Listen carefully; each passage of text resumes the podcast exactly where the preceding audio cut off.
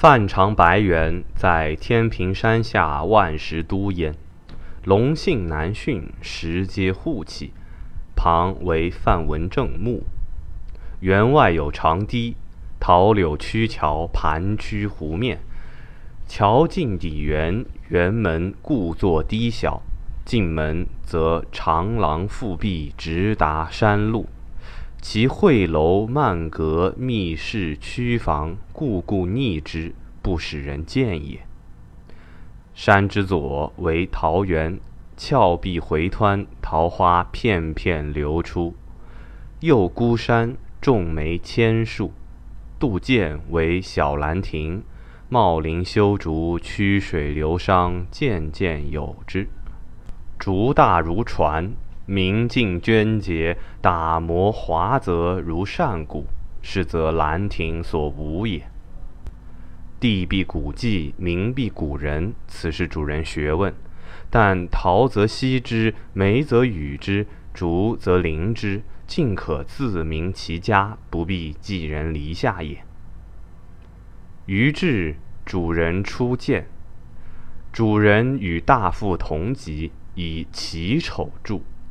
是日是鹤，大父鸟之曰：“丑不冠带，范年兄亦冠带了也。”人传以笑。于即遇一见，即出，状貌果奇，似羊肚石雕一小柔，其鼻腭全仪，犹残缺失次也。冠履精洁，若斜谑谈笑，面目中不应有此。开山堂小饮，以书枣木，背极滑入。密阁青玉，丝竹摇唱，忽出层垣，之为女乐。饮罢，又移席小兰亭。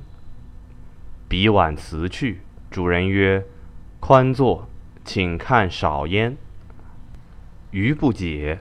主人曰：“吾乡有近身先生，喜吊文带，以《赤壁赋》有‘少焉，月出于东山之上’句。”遂自月为少焉，亲言少焉者月也，故留看月，晚景果妙。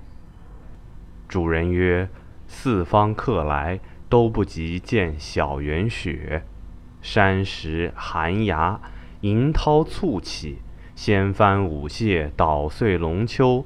世上伟观，悉不令宗子见也。”步月而出，至原木，宿宝生书书画方中。